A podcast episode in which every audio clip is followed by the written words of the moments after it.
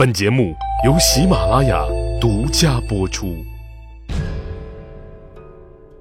英雄成败任评说，流传千古不辍。曹刘诸葛故事多，无演义不三国。曹操大军压境，刘备决定放弃新野，带着百姓军民奔向樊城。不过跑归跑，给曹操准备的坑还得继续挖呀。诸葛亮再次点炮声仗，吩咐各路人马依计而行。等给完了令箭，他冲刘备微微一笑：“主公啊！”请您与我登高瞭望，看今夜火烧新野。刘备自然是不介意搬小板凳做个吃瓜群众的。既然编剧兼导演诸葛亮先生都把剧本写好了，戏路也安排完了，又给所有演员都说了戏，那就开始吧。哦，哎，等等，对不起，对不起啊，呃，忘了介绍我们的男主角了。既然是大戏，怎么能缺了男一号呢？下面就有请我们的领衔主演曹仁先生隆重登场。这每次说到曹仁呐，我都替他打抱不平，也不知道这曹仁怎么得罪罗老师了，是欠了他八百吊大洋。还是把他孩子给扔井里了。小说里把这个曹仁是好一顿抹黑。大家都知道，《三国演义》这部小说是基于历史而写，但其中也被罗贯中老先生赋予了更多的情感好恶。小说中无数的历史人物被抹黑，比如周瑜，比如曹操，再比如咱们这回的男一号。曹仁，就抹黑程度而言，曹仁同志绝对排在前三。其实历史中真实的曹仁，可谓战功卓著、有勇有谋，乃曹操帐前数一数二的虎将。可在小说里却被罗老师写成了个窝囊废呀！没办法，谁让这是罗老师的地盘呢？谁的地盘就得听谁的。所以曹仁呐，只好委屈你喽。正所谓你不窝囊，谁窝囊？好了，男主角介绍完了，大戏正式开演。许褚的先锋部队行至雀尾坡，看到了糜芳与刘封的疑兵。他马上报告曹仁，果然与诸葛亮预想的一样，曹仁没敢贸然追击，而是一头扎进了新野县城。我想，肯定有人要问了，说如果这曹仁不按诸葛军师的剧本来演，可怎么办？这个呀，您还真多虑了。要知道，在诸葛亮这种大牌导演手下，你擅自加剧台词儿都是不允许的，更不会有戏霸存在。所以他只能按剧本来演。等进了城，曹仁惊喜地发现，哈哈，原来是一座空城，没费一枪一弹就占领了新野。要知道，上次。他可连城墙的一块砖都没抠下来，还丢了樊城啊！这次居然兵不血刃，容易的有点不可思议呀！曹仁正高兴呢，这天儿可就黑下来了。他传令大军在此休整一夜，养精蓄锐，明日继续追击刘备。曹仁是这么想的，也是这么做的。因为罗老师是这么写的呀，于是，一幕悲剧就此上演。二更时分，月黑风高，赵云准时点燃了战斗的火焰，瞬间，新野县城就变成了第二个博望坡。火这个大呀，蔓延迅速，燃烧猛烈。没过多久，全城的民房就都着了。曹兵被烧的是鬼哭狼嚎，有的就地打滚，算是把身上的火给弄灭了。可没处躲，没处藏啊，还是一片火海。有的身上带着火苗呢，就四处乱窜，结果跑到哪儿就把哪儿给点着了。新野县城顿时就成了曹军的免费火葬场。曹仁本想睡个踏实觉，这才刚睡着，就被一阵混乱惊醒。他走出房门一看，哎呀，就见满城都是烈焰，把黑天照得跟白昼一般。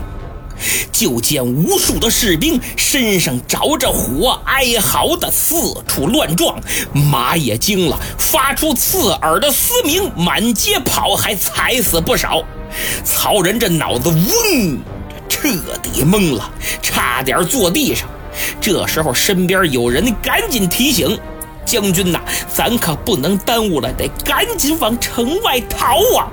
哦哦，对对对，快快传令，全部。退出新野县城，漫天火光中，曹仁领着人马只好顺着火势较小的东门逃出。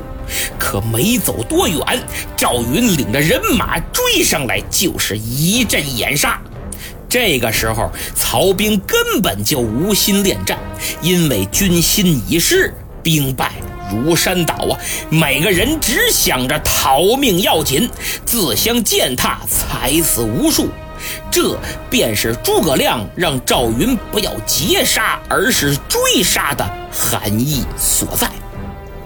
让大火烧得惨不忍睹的曹兵，被赵子龙追着，一直逃到了白河岸边儿。哎呦！大伙儿一看，可算见着水了。刚才这把我们烧的眉毛胡子全了了，身上好几处烧伤烫伤，现在还冒烟呢。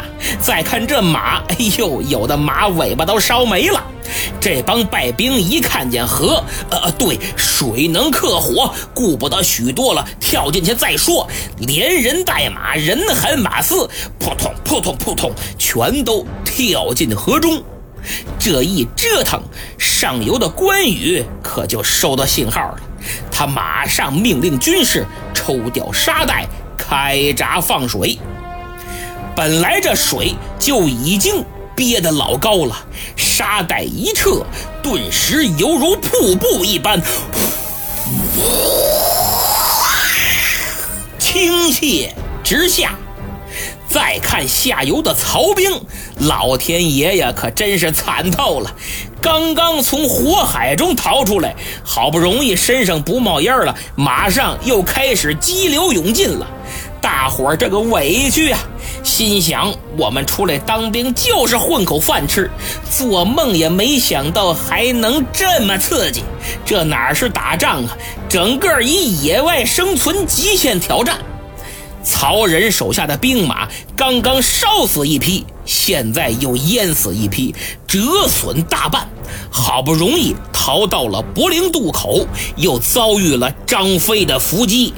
幸亏许褚、曹洪拼死冲杀，曹仁这才带领残兵败将又退回了新野。风风火火的杀过来，凄凄惨惨的败回去呀！也就是这曹仁心大，换个心眼小的，肯定得活活气死；气不死，也得弄个抑郁症，跳个楼啥的。这小小的新野县城，估计会给曹仁同志留下无限的心理阴影。战争是残酷的。每次说到火烧新野、火烧博望，讲述的人是津津乐道、眉飞色舞。可有谁想过那些曹兵呢？他们也都是农家子弟，都有父母兄弟，就这样稀里糊涂的做了战争的牺牲品。再说，一刀杀了，好歹还给个痛快。可他们绝大多数不是烧死就是淹死，还有踩死的，真是不得好死啊！怎一个惨字了得！满目疮痍，残垣断壁，尸横遍野，这就是战争的本相。所以，奉劝那些动辄鼓吹战争的人，口下留点德吧。如果那些士兵是你的亲人、你的孩子，你还会忍心让他们上战场吗？真喜欢战争，也行，请您亲自上阵，我一定会加油鼓劲儿，呐喊助威。而从我个人来讲，但愿战争永。不出现。曹仁打了败仗，根本没有脸去跟曹丞相汇报，于是便让曹洪去了。毕竟都是自家兄弟嘛，有难同当。曹操一听，什么又败了？哎呀，可恼！他顿时气的是火冒三丈。好你个诸葛亮！合着你学孙子兵法，全他娘学的是火攻篇呐，别的一点没学，连着两次用火攻杀败了我二十万大军呐，好嘛，哥谁也受不了啊！就是家里有矿，也架不住你这么个烧法啊！说到这儿，我真想劝劝曹丞相稍安勿躁。俗话说：“新官上任三把火。”这刚是人家诸葛亮的第二把，别着急，还有一把更大的等着您呢。火烧博望，火烧新野，跟后面这个比起来，也就算个凉菜，主菜还没给您上呢。愤怒的曹丞相得到情报，说刘备、诸葛亮携带军民已经撤到了樊城。他冷哼了一声：“哼，这回看你还往哪儿跑！”传令集合人马，兵取樊城。依着曹操以往的性子，两次损失这么大，拿下樊城之后，必须屠城，方解心头之恨。可他转念一想，不行啊，眼下这局势与当年徐州确有不同，自己当务之急是占领荆州，并非报仇雪恨。作为成熟的政治家。曹操深谙收服民心的重要性，所以他决定在发动战争之前，先来个政治秀，派人去劝降刘备。那意思是你们大伙看看啊，我可是仁至义尽，全心全意的为荆州百姓着想啊，让他们免受这刀兵之苦。其实傻子都知道，这刘备是绝不可能投降的，所以到时候可就怪不得我曹操了。不过派谁去合适呢？曹操正琢磨呢，谋士刘烨说道：“丞相可以派徐庶去呀，他跟那刘备交往甚厚，让他去。”最合适。曹操一听，点了点头，对对，本相也正有此意。于是徐庶摇身一变，就成了曹操的使者，即刻动身前往樊城，要劝降昔日的老东家刘备。